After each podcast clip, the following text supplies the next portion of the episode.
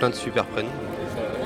Francis en fait partie, je pense. Euh, Francis, ça m'évoque une chanson de Cœur de Pirate. Je connais pas Francis personnellement, mais euh, ça me fait penser à Francis Holm. Euh, des choses assez, assez noires, assez, euh, assez sombres. Si ça évoque, je sais pas, un peu tout le monde, un peu n'importe qui.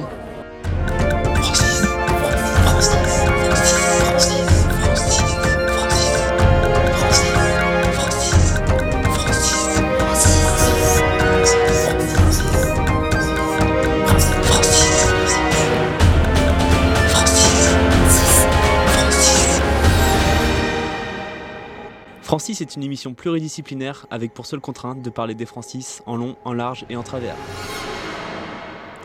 Salut à tous, vous êtes dans Francis, émission sur Prune chaque second samedi de midi à 13h.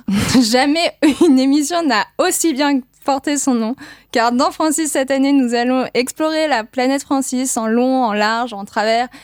Et cette année, nous avons déjà rencontré Francis Blaireau-Farceur, Francis Dupuy-Derry, Francis Ford Coppola, Francis Joyon et Francis Perçu. Et nous avons exploré différents recoins de cette planète et vous aurez compris que Francis n'est qu'un prétexte pour parler de tout et de n'importe quoi. Je suis Romane et dans, et dans Francis, je suis accompagnée aujourd'hui de Elias, euh, Théo Bonjour. et euh, déjà Alexis n'est pas là. Big up à lui. On t'aime. Moi, il nous écoute pas, mais on pense à toi. Nous. et euh, et aujourd'hui, nous accueillons Aurélie. Bonjour. Qui va nous interpréter notre, euh, notre personnalité du mois. Euh, donc euh, aujourd'hui, pour notre septième émission, euh, nous faisons un retour dans le temps et nous changeons de pays car nous allons euh, en Irlande à l'époque victorienne et nous sommes avec Frances Power Cobb. Attention, 1, 2, 3, transformation. Aurélie devient Frances Power Cobb. Bonjour et bienvenue à Prune. Merci. Alors, euh, on va commencer par euh, faire un petit retour sur le contexte parce que, je sais pas vous, mais euh, moi, la première fois que j'ai entendu euh, époque victorienne, je sais pas trop ce que ça veut dire. Donc, euh, les gars, vous, ça vous évoque quoi euh, l'époque victorienne? Euh, plus tout ce qui est ré- révolution industrielle britannique. Et donc, euh, pendant à peu près tout règne de Victoria, de la reine Victoria. Oui, victorienne. Donc, 19e victorienne. Moi, ça m'évoque euh, Oliver Twist et Jack l'Éventreur. Et euh, du coup, euh, du coup, c'était un, enfin, ça- le règne Victoria. Donc, euh, c'était en 1800, de 1837 à 1800, euh, 1901. Euh, mais souvent, en fait, les, historiens euh, disent que ça commence en 1823 avec euh, la Reform Act, qui était une loi qui modifiait de manière importante le système électoral en augmentant le, le corps électoral. Et voilà, comme tu as dit, c'était la révolution industrielle. Et voilà. Et il y, a eu- il y a eu des forts euh, mouvements sociaux. Voilà. Ça vous évoque qui comme, euh, comme personnalité, par exemple, toi? Euh, moi, ça serait Thomas Hardy, euh, grâce au courant naturaliste, en- dans tout ce qui est roman.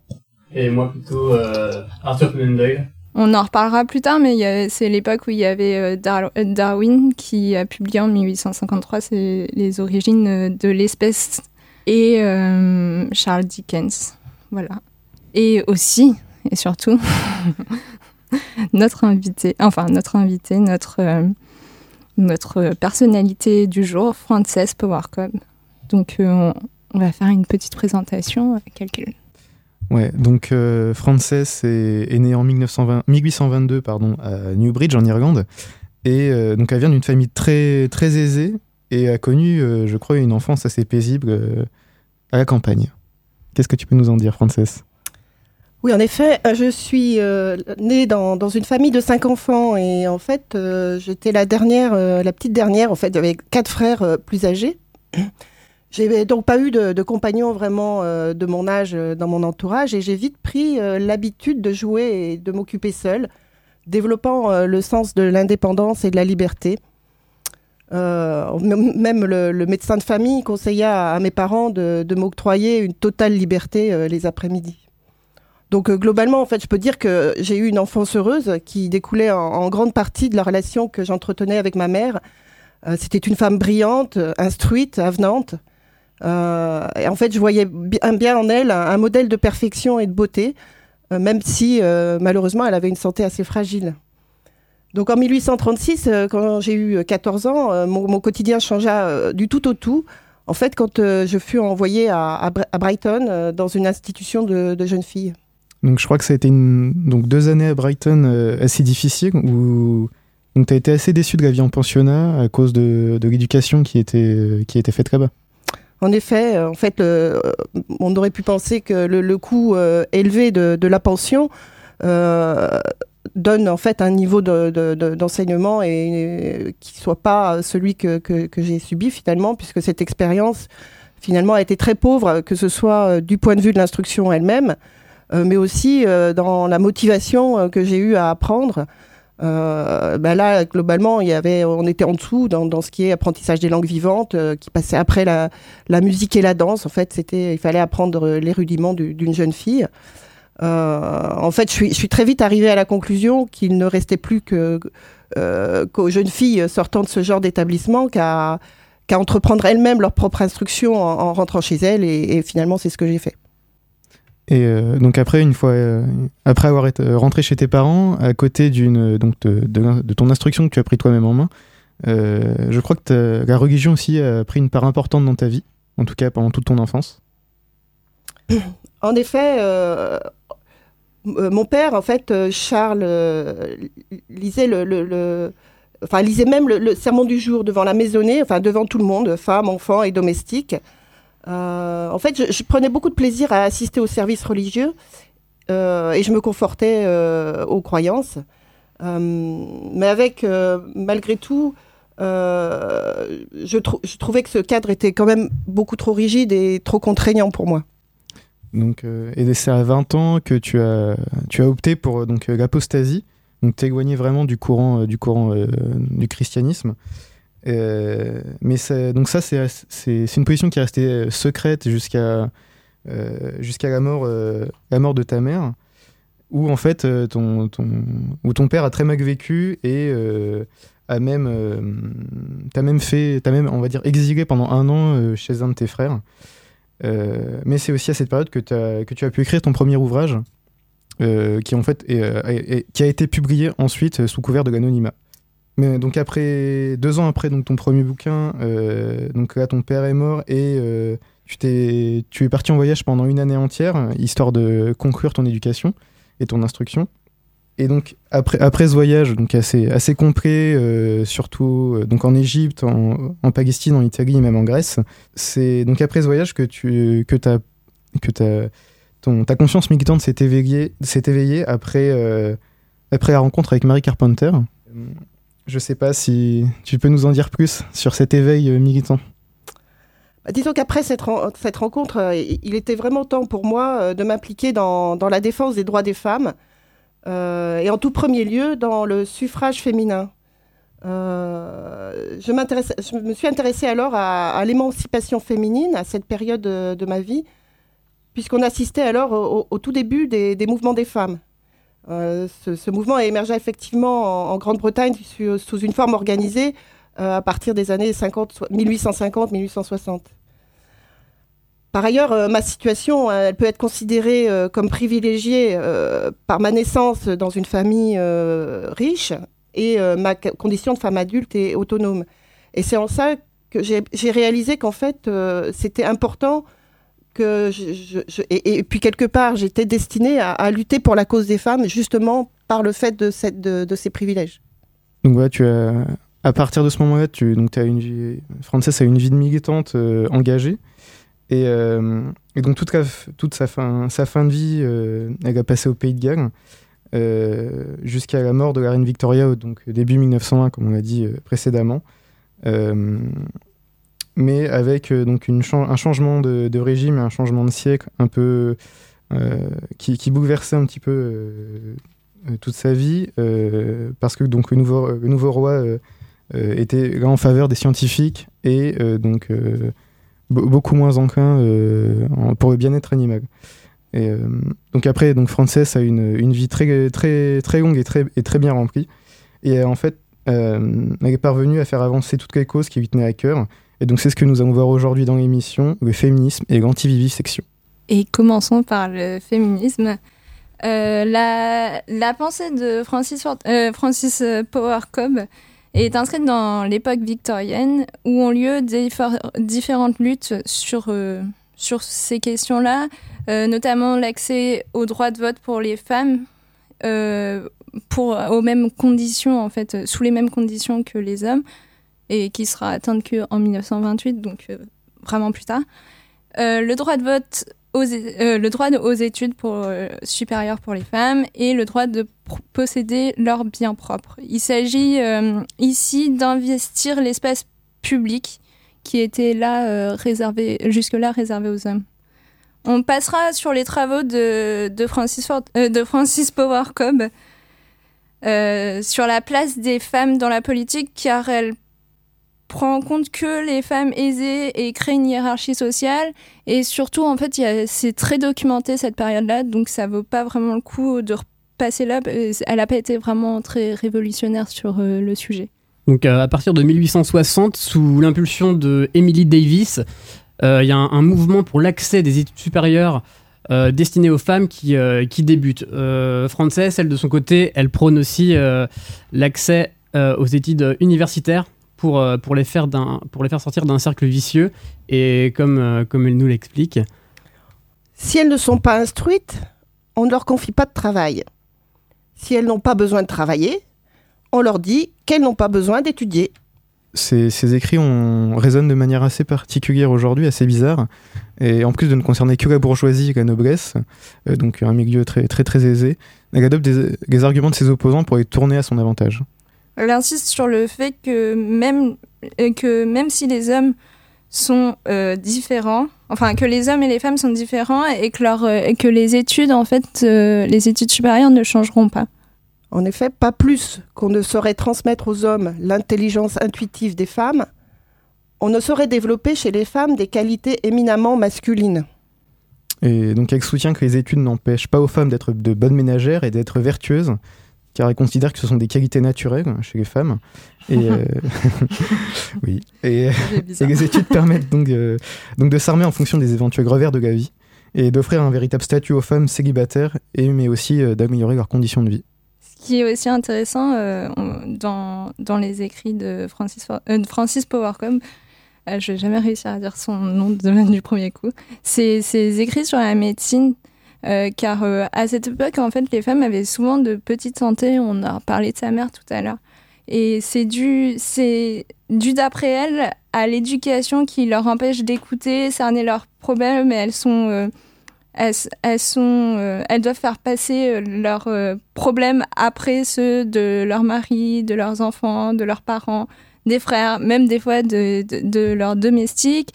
Elle dit aussi que c'est dû aux vêtements qui sont euh, qui, qui ont pour euh, pour euh, pour fonction que l'esthétisme et et au fait que en fait tout tout dans leur vie soit de la pathologie. Par exemple une femme à ce, à ce moment-là elle était elle était malade quand elle était enceinte quand elle avait ses règles quand elle était comment on appelle ça? La quand elle pouvait plus avoir d'enfants. Ménopause. Ménopausée, voilà. En fait, elle était considérée comme malade tout au long de sa vie, donc euh, donc euh, elle avait une petite santé et en plus euh, elle faisait des activités qui est genre le tricot, qui était qui favorisait pas en fait la bonne santé. Et d'autant plus qu'à ce moment-là, si on considère que les femmes sont toujours malades, en plus euh, les médecins deviennent de plus en plus importants dans la société et leur avis devient de plus en plus euh, reconnu et écouté, hein, quasiment euh, autant que celui du, clergé et de l'État, qui étaient les deux grandes institutions de l'époque. Donc les médecins s'occupent maintenant aussi autant que les curés hein, de la santé morale et physique de leurs patients. Oui, et puis Frances, qu'elle trouve très arrogant en fait, surtout. Et les fustiges, enfin, ils sont très suffisants, et donc les fustiges, surtout sur le fait qu'ils ne sont pas croyants pour la plupart. Et donc cela fait, ça fait d'eux des personnes immorales et donc hors du système éthique. Et qui, car d'après elle, il n'y a pas de morale sans foi religieuse. Et donc elle considère qu'il faut absolument qu'il puisse y avoir des femmes médecins. que l'admission des femmes qualifiées pour pratiquer la médecine sont le seul remède approprié et efficace pour ce mal est bien entendu évident pour tous. En s'opposant à cet aveu sans relâche, comme ils l'ont généralement fait, les médecins ont engagé une responsabilité qui me semble tout simplement immense.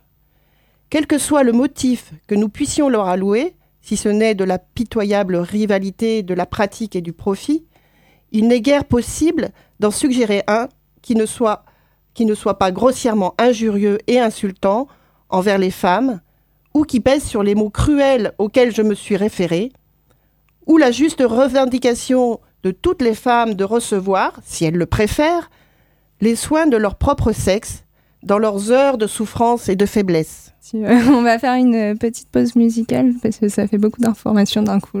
Oui, avant de passer à la suite, on s'écoute euh, un morceau du groupe Alligator et le titre s'appelle Rafale.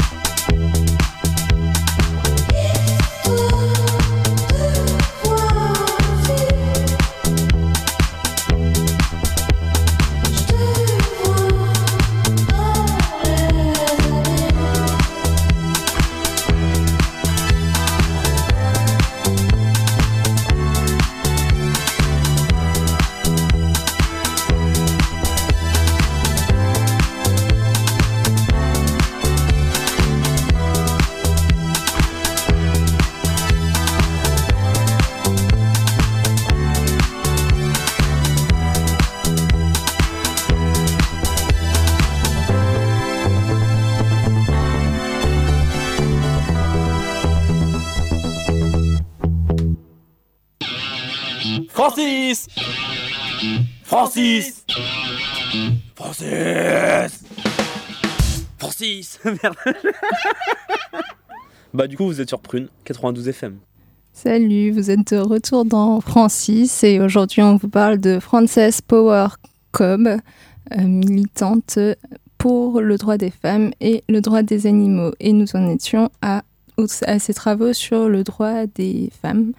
Donc euh, l'un des plus gros, on a parlé déjà des sujets qui étaient un peu dans l'époque, mais son plus gros sujet, euh, ça concerne les cadres, le cadre du mariage qu'elle appelle euh, la tyrannie conjugale. Elle a écrit notamment Finalement, chaque homme qui propose à une femme de l'épouser ne lui dit pas Rejoins-moi et sois mon aimé, mais Rejoins-moi et sois mon esclave. Et ouais, cette citation, elle, euh, elle démontre bien euh, le, le, le l'époque. la, la, enfin, la, la norme de l'époque euh, dans laquelle les femmes euh, qui étaient mariées à des hommes devaient être simplement la propriété de leur mari.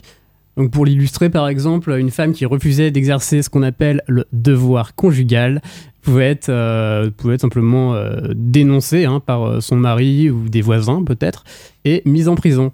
Elle avait, euh, du coup, les femmes, elles avaient un statut inférieur et leur réussite dépendait seulement de celle de leur mari. Euh, elles devaient être sous l'égide, elles étaient sous l'égide de leur mari et cela avait de nombreuses conséquences néfastes, qui réduisait euh, l'état des femmes et, euh, Frances Power Cobbs en parle dans Wife Torture in England.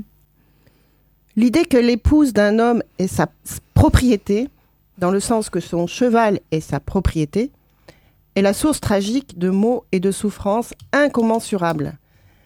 Les hommes, enclins à la violence, et de nombreux hommes qui par ailleurs ne sont pas violents, sont plus ou moins persuadés que leur femme est leur chose, et ils sont alors prêts à demander sur un ton indigné, comme on peut le lire à l'envi dans les rapports de police, à toute personne qui s'interpose entre eux et leur femme Ne suis-je pas libre de faire, de faire ce que je veux de ce qui m'appartient?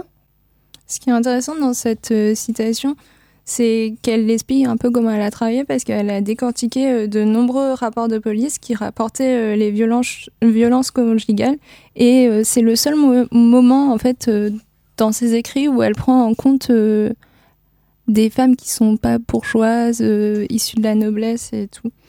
Et elle constate que les maltraitances quotidiennes sont généralisées et il y a des raisons visibles qui concernent majoritairement euh, les classes sociales basses, euh, comme la promiscuité, l'alcool, la prostitution, mais elle précise que il y a des facteurs qui sont moins visibles et plus, euh, plus négligés, qui sont en fait le sexisme ambiant qui subordonne les femmes et aussi l'image de la masculinité de l'époque qui est une masculinité autant euh, euh, complètement dominante. Et il est important aussi de noter que l'Église n'encourage pas la maltraitance, mais elle considère ça comme normal et acceptable. Et il y a pa- parfois, même dans des régions où elle l'autorise clairement. Ouais, et on peut euh, noter que le, la première loi qui ouvre le droit au divorce par les femmes en cas euh, d'inceste, de viol, de sodomie, de bestialité et de diverses cruautés euh, est adoptée en 1853. Elle est inefficace parce qu'elle est très coûteuse et euh, également compliquée parce que les, les femmes ont du mal à, y accéder et elle exclut finalement les, les femmes des classes sociales défavorisées de ce droit. Et c'est qu'en 1874, euh, soit une vingtaine d'années après que la question des violences domestiques est remise à l'ordre du jour, qu'une nouvelle clause est ajoutée euh, à, ce- à cette loi qui stipule que le devoir de protection aux femmes victimes de violences, uniquement si elles réussissent à le prouver, euh, à prouver qu'elles ont un statut de victime, ce- ça donne aussi, euh, cet, cet, euh, amendement donne aussi euh, la garde des enfants aux femmes et il inclut la totalité des classes en obligeant le mari à verser une allocation hebdomadaire à sa femme. Euh, c'est euh, juste, euh, je reprends, en 1871, c'est remis à l'ordre du jour? Euh, ce- les questions des femmes, euh, des, violences domestiques, et c'est en 19 euh, 1878. Il a quand même fallu plus de 4 ans pour que, ce soit, que la clause soit ajoutée réellement. C'est le temps des débats. je pense. Oui, oui bah, 21 ans de débat, plus, euh, Plus 4, 4 on, peut, ans. on peut en rajouter un petit peu. On n'est pas à une année près. Enfin, il y, a- il y a une autre question aussi, c'est le droit des femmes seules, qui est est profondément ancré dans les milieux féministes de, des années 1850-1860, car en fait, euh, le mouvement émane de celle-ci, comme on en parlait tout à l'heure que euh, Frances Power Cobb, euh, se, se- euh, se trouvait privilégiée pour parler de la cause parce que euh, elle était seule et que- qu'elle avait le temps de le faire en fait. Euh, elle euh, se réjouit de voir de plus en plus de femmes euh, célibataires, heureuses et épanouies. Et il y a plus- plusieurs raisons en vrai à cette euh, augmentation de femmes célibataires, notamment une raison numérique en fait, parce qu'à cette époque il y a plus de femmes que d'hommes. Euh, Il y a des envies d'indé- d'indépendance qui sont de plus en plus nombreuses et qui sont un peu la cause de ce qu'on disait tout à l'heure. Et euh, il y a en fait aussi des femmes qui n'ont pas réussi à trouver leur, euh, leur mari et tr- rencontrer des prétendants. Évidemment qu'en français, se parle de, de célibat et par des femmes avec des de classes sociales euh, favorisées. Donc elle s'appuie sur sa propre expérience, mais aussi celle de ses proches. Et elle ne prend pas en compte les femmes des classes sociales défavorisées, euh, donc euh, des milieux ouvriers, qui ne, qui ne souhaitent pas se marier. Donc on en reparlera plus, plus tard dans l'émission, mais cette non prise en compte est l'une des limites importantes de son raisonnement, euh, donc qui apparaît à, de nombreuses reprises. Et donc d'après elle, les femmes sont plus capables de vivre célibataires que les hommes, car elles savent tenir un foyer agréable, mais elles sont aussi capables de cohabiter ensemble, comme elle l'explique dans son article euh, Celibacy euh, and Marriage. Si elles n'ont pas de sœurs, les femmes ont la capacité divine de lier des amitiés proches et sincères entre elles, comme nul autre, comme nul homme peut- ne peut le prétendre. On pense à sa relation avec la sculptrice euh, Mary Lloyd qui a partagé sa vie. Est-ce que tu peux nous en parler? En effet, euh, plusieurs voyages en Italie et séjours m'ont permis de faire euh, la rencontre de nombreuses personnalités qui allaient jouer un rôle important dans ma vie et ma réflexion de militante. Et surtout, en effet, la sculptrice euh, Mary Lloyd, qui est devenue ma compagne. Nous nous sommes installés ensemble dans une maison qu'elle venait d'acheter à Londres, dans le quartier de South Kensington, où nous allions vivre ensemble pendant plus de 34 ans. Et euh, du coup, les, enfin d'après euh, elle, les femmes célibataires doivent par contre se vouer à des, enfin vouer leur leur vie à des actions philanthropiques parce qu'elles n'ont pas d'enfants et du coup elles doivent se elles doivent se vouer à la philanthropie. Euh, d'après elle, si les femmes avaient un vrai statut en tant que célibataire, ça permettrait de changer le choix du mariage parce que euh, jusqu'à là, jusqu'à présent, c'était euh, par ambition, par désir d'argent ou euh, par euh, mariage forcé, quoi. Et euh, du coup, ça permettrait d'avoir plus de mariages d'amour. Et donc voilà, elle a donc elle a aussi écrit sur sur le devoir des filles envers leurs parents parce qu'elle avait confiance que la filiation avait un rôle déterminant pour les femmes par les origines sociales et l'ouverture des parents au choix des filles. Euh, évidemment, son, son environnement fa- familial a beaucoup joué sur, euh, sur cette idée, euh, parce qu'elle voulait à la fois s'émanciper de, de son père et qu'il lui laisse faire ses propres choix, mais elle a aussi voué une grande partie de sa vie à sa famille euh, et elle a, tenu, elle a été maîtresse de maison pendant plusieurs années. D'ailleurs, d'après Frances, La dévotion totale aux parents, quand celui-ci en a réellement besoin, et le dévouement indéfectible d'autant de soins que le parent exige, ceci, et rien de moins, me semble être le standard du devoir filial. Et euh, ici, la limite de son raisonnement, c'est que vraiment, à aucun moment, elle ne considère les, euh, les fils euh, comme ayant le même devoir que, que les filles à leurs parents. En fait, ça sera euh, pour euh, conclure un peu sur euh, ses euh, écrits sur le, sur le droit des femmes, ce sera un peu sa limite. Euh, la limite de ses raisonnements, c'est comme on l'a dit en fait de nombreuses fois, elle prend en compte euh, que les personnes euh, de classe sociale aisée. Elle, en fait, elle, elle estime pas du tout que que les, en fait, elle, elle, elle fait que la pensée du côté des filles et pas forcément du côté des, des fils. Et voilà. Donc on peut, on va maintenant passer à ces, ces idées sur le droit des animaux. Ouais, parce qu'elle a mené pendant une trentaine d'années, un, euh, par ses articles dans les journaux et par des, écrits philosophiques, un combat euh, de l'ordre éthique et moral contre euh, toutes les formes de torture sur les animaux et notamment la vivisection, qui était une pratique très répandue à l'époque Ca- car, car en fait, c'était, pour préciser ce qu'est la vivisection, c'est des interventions chirurgicales invasives sur des animaux encore vivants. Euh, donc elle s'opposait à ça et elle s'opposait également au, euh, à, la, à- la croissance du pouvoir scientifique car selon elle euh, il paraissait effrayant car il révélait des parts sombres de l'humanité. Donc Frances a été théoricienne et fondatrice du mouvement anti-vivictionniste, vivisectionniste, pardon, mais elle était d'abord favorable à la restriction, puis vers la fin de sa vie, elle militait pour l'abolition complète de cette pratique. Et euh, son combat aura permis l'adoption d'une loi euh, encadrant la vivisection en 1876, mais euh, jamais son abolition.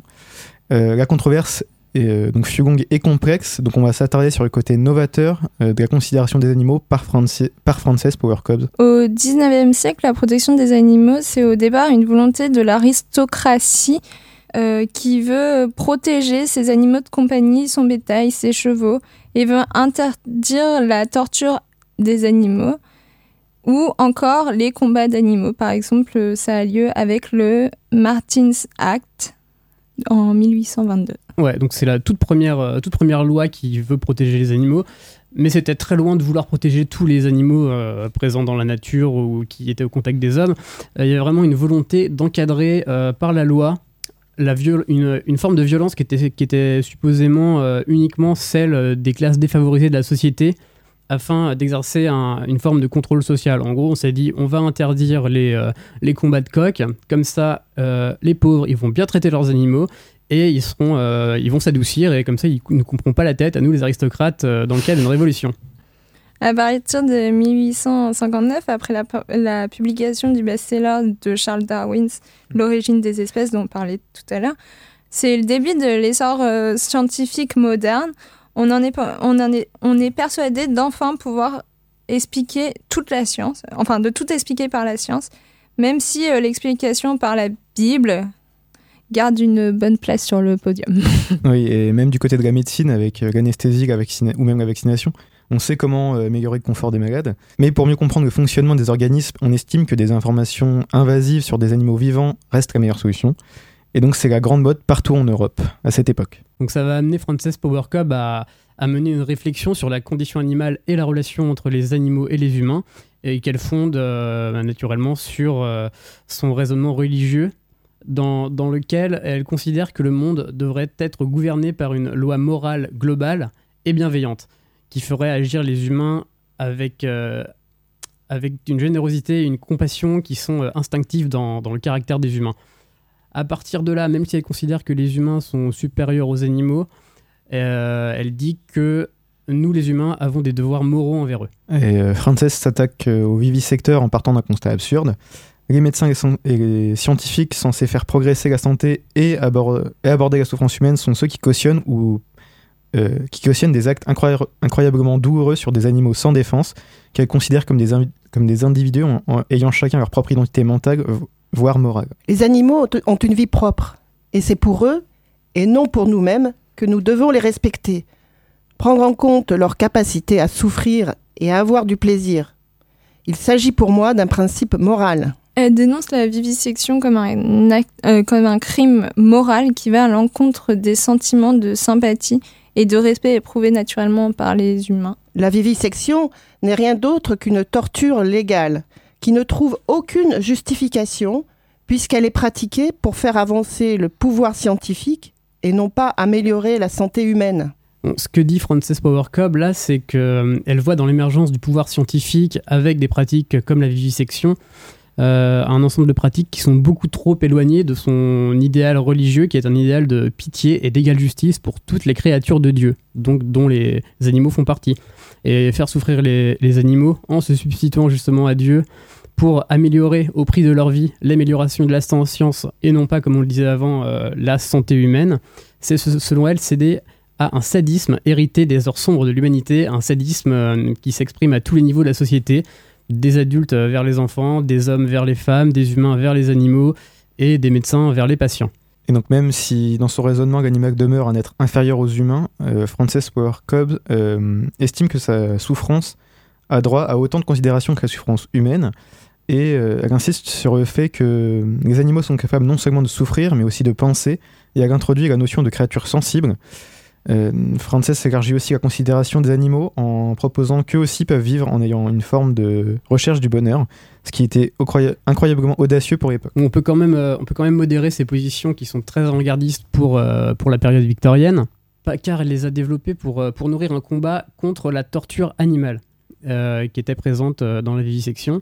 Et même si elle déplore les, dérives de l'élevage, de l'abattage, pour elle, tuer des animaux pour les manger, ça lui paraît légitime puisque ça satisfait un besoin humain primaire et que les animaux nés et élevés spécialement dans le but de fournir de la nourriture aux humains n'ont pas euh, accès à, la vie propre. Euh, donc c'est leur destin finalement d'être d'être mangés par les humains. Donc ce qui est un, ce qui est un argument qui, euh, qui serait à remettre en, question. Oui, si elle accepte et respecte le végétarisme, consommer de la viande n'a pour elle rien de moralement répréhensible la loi du prédateur et la proie, qui euh, enfin la, loi du prédateur et de la proie prévaut dans le monde animal et peut donc euh, régner. Euh, voilà, c'est l'ordre naturel des choses.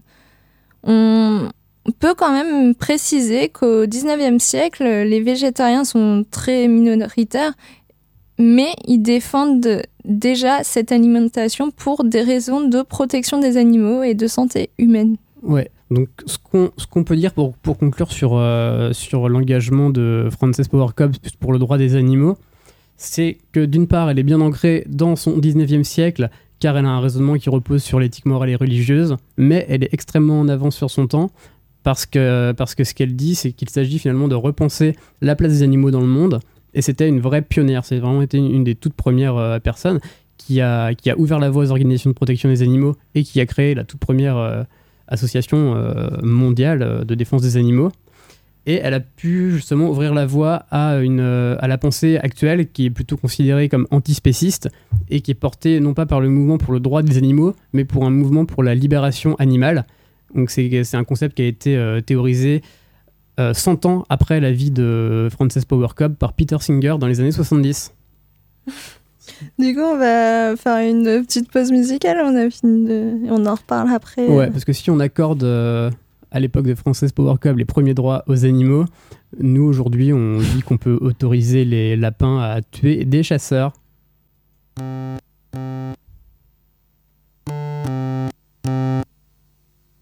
Dans la forêt de l'automne, ce matin est arrivé une chose que personne n'aurait pu imaginer au bois de morte fontaine où vont à morte saison? Tous les chasseurs de la plaine. C'est une révolution car ce matin un lapin a tué un chasseur. C'était un lapin c'était un lapin qui, ce matin, un lapin a tué un chasseur. c'était un lapin qui avait un fusil. Ils crièrent à l'injustice, ils crièrent à l'assassin, comme si c'était justice quand ils tuaient le lapin. Et puis devant la mitraille venue de tous les fourrés, abandonnant la bataille, les chasseurs se sont sauvés. Car ce matin, un lapin tué un chasseur. C'était un lapin qui, c'était un lapin qui, ce matin, un lapin a tué un chasseur. C'était un lapin qui avait un fusil.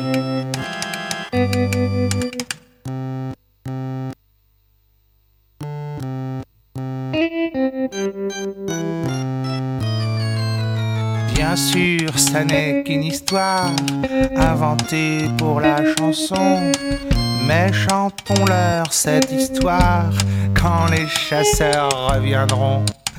Et s'ils se mettent en colère, appuyés sur leurs fusils, tout ce que nous pouvons faire, c'est de s'en moquer ainsi.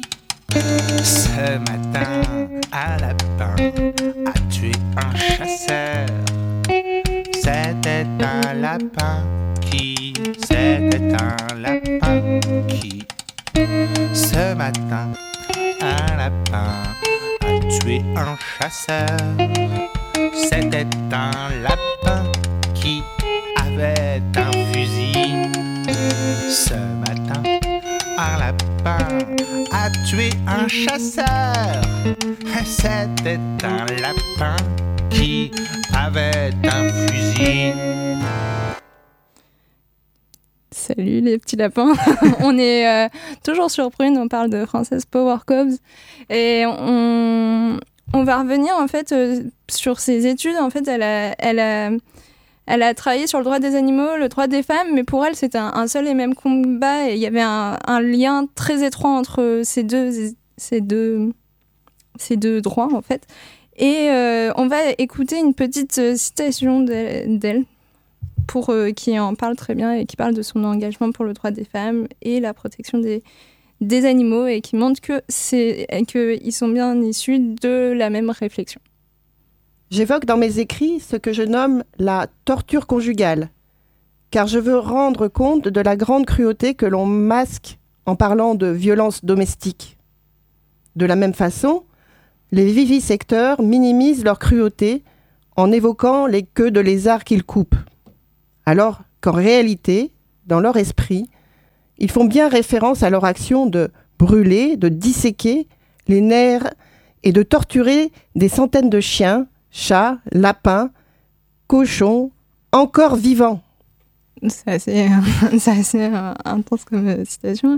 Et euh, je pense que tu peux nous lire la deuxième qui, qui est aussi très intéressante et qui conclura un peu cette. Il existe quelques hommes qui ne se préoccupent que d'eux-mêmes et beaucoup qui ne se préoccupent que de leur famille et de leurs amis. Puis viennent ceux qui ont une conscience de classe. Ils prennent encore leurs camarades et parfois leurs compatriotes. Il apparaît que des milliers et des milliers d'hommes sont incapables de la moindre sympathie pour les volontés, les souffrances et les torts du sexe opposé. Enfin, le pouvoir de ressentir de la compassion pour les animaux, subvenir à leurs besoins réels et reconnaître leurs souffrances est le pouvoir qui s'exprime le moins chez les humains. Il y a une chose qui, je le crois, doit être impérativement cla- claire.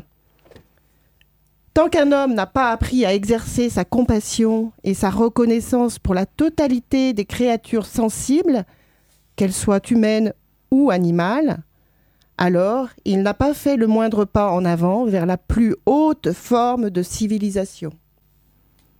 Ok, Bah, c'est intéressant parce que c'est euh, ces deux citations elles montrent un peu. euh, en fait, euh, c'est assez précurseur, je pense, parce que en fait c'est- assez actuel euh, et je voulais vous demander, les gars, ça nous fait une bonne transition parce que je voulais vous demander vous en, en travaillant du coup sur le sujet, ce que vous avez pensé en fait de cette personne parce que elle est assez ambiguë.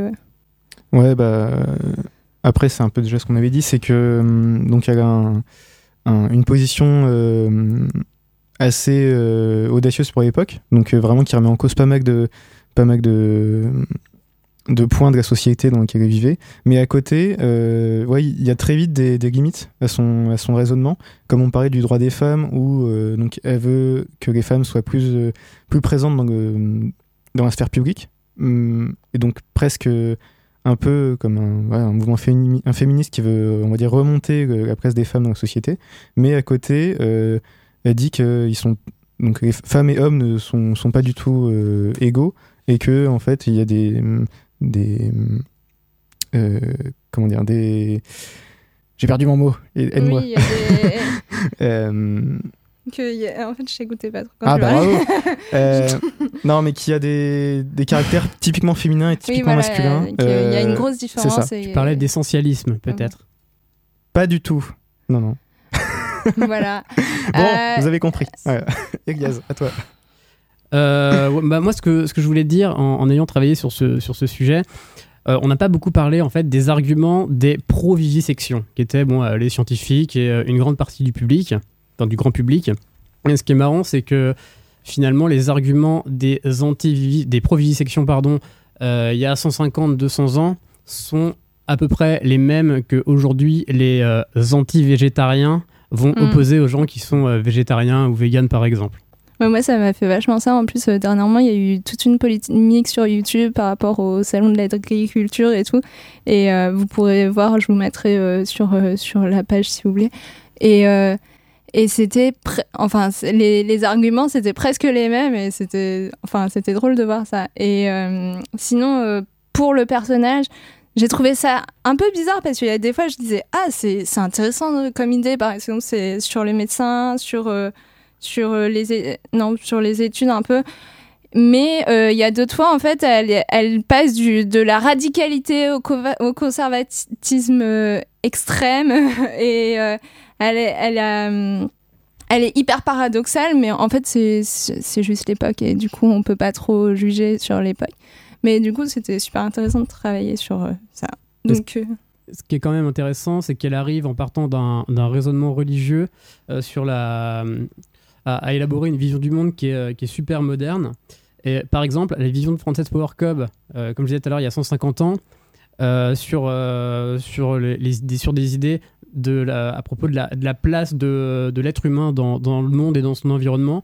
Euh, c'est une vision qui est par exemple beaucoup plus moderne que, que celle d'Emmanuel Macron qu'il a développée euh, dans son, dans son, euh, dans son, euh, discours aux évêques de la semaine dernière. Yes. Faut quand même le noter. Ah oui, c'est vrai. c'est vrai. Je- je- merci de m'avoir fait penser à ce, ce grand discours. Ouais, merci. euh, Propose qu'on clôt le sujet. Euh, du coup, euh, merci euh, Frances d'être venue. hein. et, euh, Merci à vous de m'avoir invité. et je propose que tu redeviennes Aurélie. Et nous allons passer au journal des Francis.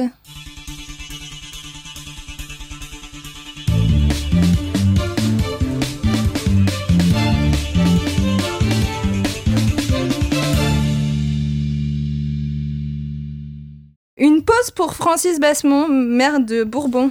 Donc après un, un premier burn-out en 2016, Gomer à nouveau eut besoin de prendre du recul pour se reposer. Il n'a donc pas assisté au, au conseil municipal du 11 avril et a laissé les autres élus gérer la commune. Un clash entre Philippe Catherine et Francis Lalanne euh, à propos du match de la Coupe de France euh, qui va arriver Chambly contre les Herbiers. un clash musical parce que mardi prochain, Chambly et les Herbiers s'affronteront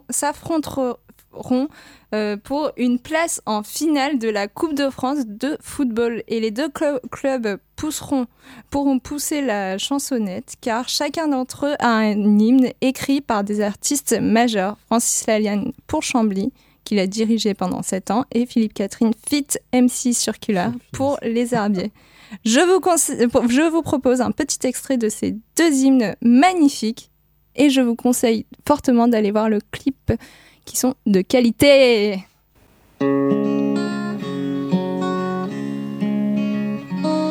un terrain,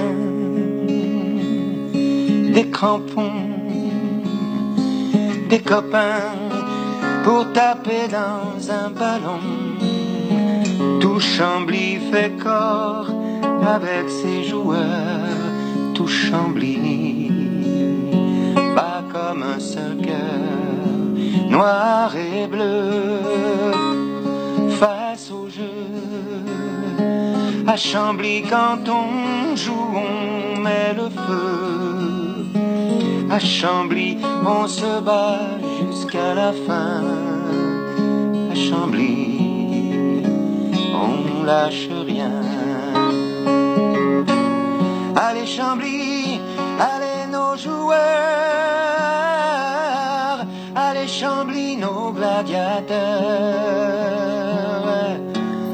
Avec vous le virage est debout à Chambly. On va circulaire. Mid-sizer. Catherine, 8-5. En rouge et noir. Les Vendéens sont pas si fous. Partiront pas sans Sans croire, sans croire. Partiront pas sans croire, croire, sans sans croire. On les attendait pas à ce niveau-là. Comme des Écossais, ils n'ont jamais baissé les bras. As-tu déjà fait partie d'une équipe? C'est fantastique de faire partie d'une équipe. C'est comme des planètes qui s'alignent, se dispersent et se replacent en ligne. As-tu déjà fait partie d'une équipe? C'est magnifique de faire partie d'une équipe. Les Vendéens sont pas si fous, partiront pas sans boire un coup. Sans boire, sans boire, partiront pas sans boire, sans boire, sans boire, partiront pas sans boire. Je lève mon verre à tous les petits gars des herbiers que ni l'or ni l'argent n'ont caressé. Les Vendéens sont pas si fous, partiront pas sans boire. Je lève mon verre à tous ces peuples massacrés qui n'ont jamais su oublier la Vendée. Le rouge, le sang de notre ennemi. Le noir, pour notre deuil. Le rouge, le sang de notre ennemi. Le noir, pour notre deuil. Sans doigt sur un HF, je viens te parler de VHF. Grosse dalle, grosse frappe, gros c'est la recette. C'est la revanche de la province sur Paname, l'éternel duel de David contre Jonathan. La différence de niveau, je la vois pas trop. toute façon, je suis nul en match, calcule pas les divisions. On monte sur la capitale pour la victoire. Ce soir, je suis comme Jeanne Masse en rouge et noir. Je crois pas au conte de fées, mais j'espère une chose que soit la petite bête qui mange la grosse. Toute une ville, tout un peuple derrière une équipe. Circulaire, mid-sizer. Vous savez qui est là? Non. C'est Francis. C'est vrai? C'est pas possible Non, vous plaisantez? Attendez, j'y vais alors. C'est quand même assez extraordinaire. Vous écoutez Francis sur Prune 92 FM. Vous êtes bienvenue dans Francis et ça va déjà être l'heure de se quitter. Et avant ça, euh, très rapidement, on va se dire au revoir et en même temps, on va se, proposer, se conseiller quelque chose. Vas-y, euh, calcule. Ah euh, oui, ma proposition du jour. Donc comme d'habitude, à fond dans, le sujet. hein. c'est ma marque de fabrique. Donc je vais conseiller le livre de Jack Parker qui est sorti il y a un mois. C'est Lettres à l'ado que j'ai été. Donc c'est un recueil de, euh, de lettres que, euh, À l'ado qu'ils ont ah, été. qu'ils ont été, tout à fait. Donc où en une, une- une quinzaine de, donc, de personnes ont écrit à leur, à leur mois d'il y, a, euh, d'il y a 10 ou 15 ans. Donc c'est c'est- c'est assez agréable à lire. Donc je recommande. Ok, merci. Aurélie, est-ce que... Ah oui, moi, moi je reste dans l'ambiance euh, avec le film Suffragette qui est sorti en 2015, euh, réalisé par Sarah Gavron. Et euh, je l'ai vu jeudi, en fait, jeudi dernier, euh, dans, le cadre d'une initiative euh, cinétique de la FAL. Et ce film fait vraiment écho à l'émission d'aujourd'hui et est très intéressant. Moi, dans ces temps d'affrontement idéologique en France, je, vais, conseiller deux romans qui, qui sont parus tout récemment ou qui vont paraître dans les, dans les mois qui viennent. Alors, le premier, c'est Mazade de Jean-Bernard Pouy. Euh, il s'est inspiré en fait euh, de, des ZAD de Sivins et Notre-Dame-des-Landes pour, euh, pour le cadre de son, de son roman. Donc les deux sont des romans noirs qui sont édités par la, par la série Noire. Et le second, c'est un roman d'Elsa Marpeau qui s'appelle Black Bloc. Donc, euh, l'action se situe dans, le, dans le contexte des Black Blocs en France et en Allemagne, je crois.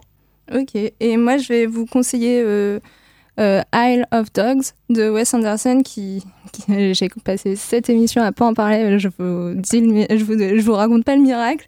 Euh, donc euh, en fait je l'ai pas encore vu mais je sais que ça va être super cool parce que Wes Anderson est le meilleur réalisateur du monde et surtout je vous conseille son film La vie aquatique, meilleur film du monde. Un jour on parlera de ça, je trouverai un Francis ou un jeu de mots et voilà. Euh, et je vous conseille euh, d'aller en manif cet après-midi. et euh, voilà. Et du coup, bah, on vous fait des bisous et, euh, et on se retrouve le mois prochain. Et j'ai pas écrit la date. Du coup, ce sera le second samedi de mai. Bon après-midi, à vous- bientôt. Et on vous mettra toutes les, les références sur le site de Brune.